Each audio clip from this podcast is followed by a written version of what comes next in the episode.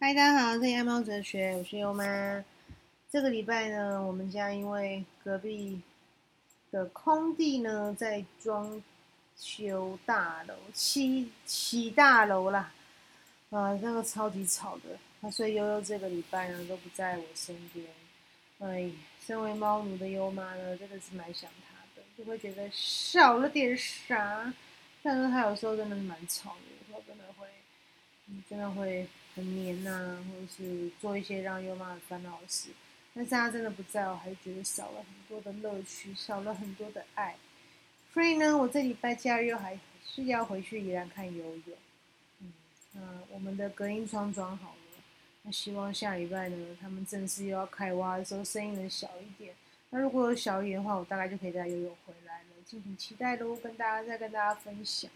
我相信很多人会有这样的好奇，就觉得说，嗯。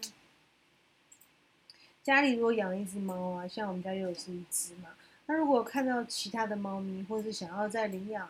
二三只猫啊，领养多一点猫咪，该怎么去做选择或者是决定那我觉得这一点，其实我也常会在想，因为有时候看到家里周围的一些浪浪啊，或是看到一些 FB 上啊，或是社群平台上看到领养猫的资讯，其实有时候看的都蛮心动的。哦，因为其实悠悠小时候蛮孤单的啦，因为我们我跟优爸是做行销嘛，我们常常上班时间都比较长，那有时候回到家陪伴悠悠的时间其实并没有那么多，所以其实优妈会在他还小的时候，他现在四岁嘛，在他三岁前的时候，都会想说，哎，要不要刚刚再养一只猫陪他算了？但是我就一直没有没有没有去做这件事情，因为我有稍微研究一下，那基本上呢，如果以悠悠来讲，他四岁啊，你想要去领养猫咪回家的话，最好的选择就是养那种比悠悠，好，或是你家的猫比较稍微小的猫咪，年纪啊或体型，最好是不要让家里原本的猫咪，像悠悠，哦，是我们家的猫嘛，就是如果这个猫咪是比悠悠小。体型跟年纪比较小的，话是可以尝试。那如果说呢，你要领养的猫咪是比较大只的，或者说你年纪已经成猫，很比较，甚至比它还年长，建议是不要。那像我之前同事就，因为他是高雄人嘛，然后他要搬上来中立啊，然后他就是原本有两只猫咪在高雄，然后他就觉得不太忍心让他们在高雄，他就问我说要不要收养，但是我就没有办法。哦，虽然说我觉得。当时是蛮想的啦，可是想想看还是不太合适。还有在网络上，然后看一些专家讲的东西，我发现没有那么合适。因为两只猫是已经九岁了，尤其是成猫，而且还蛮大的，而且有两只，我很怕它们会打架。那你像悠悠，它其实蛮怕生的，因为虎斑猫嘛，大家都知道，其实虎斑猫还蛮小心翼翼，就是没有办法像橘猫一样这么随和。那所以我就想说，还是不要好。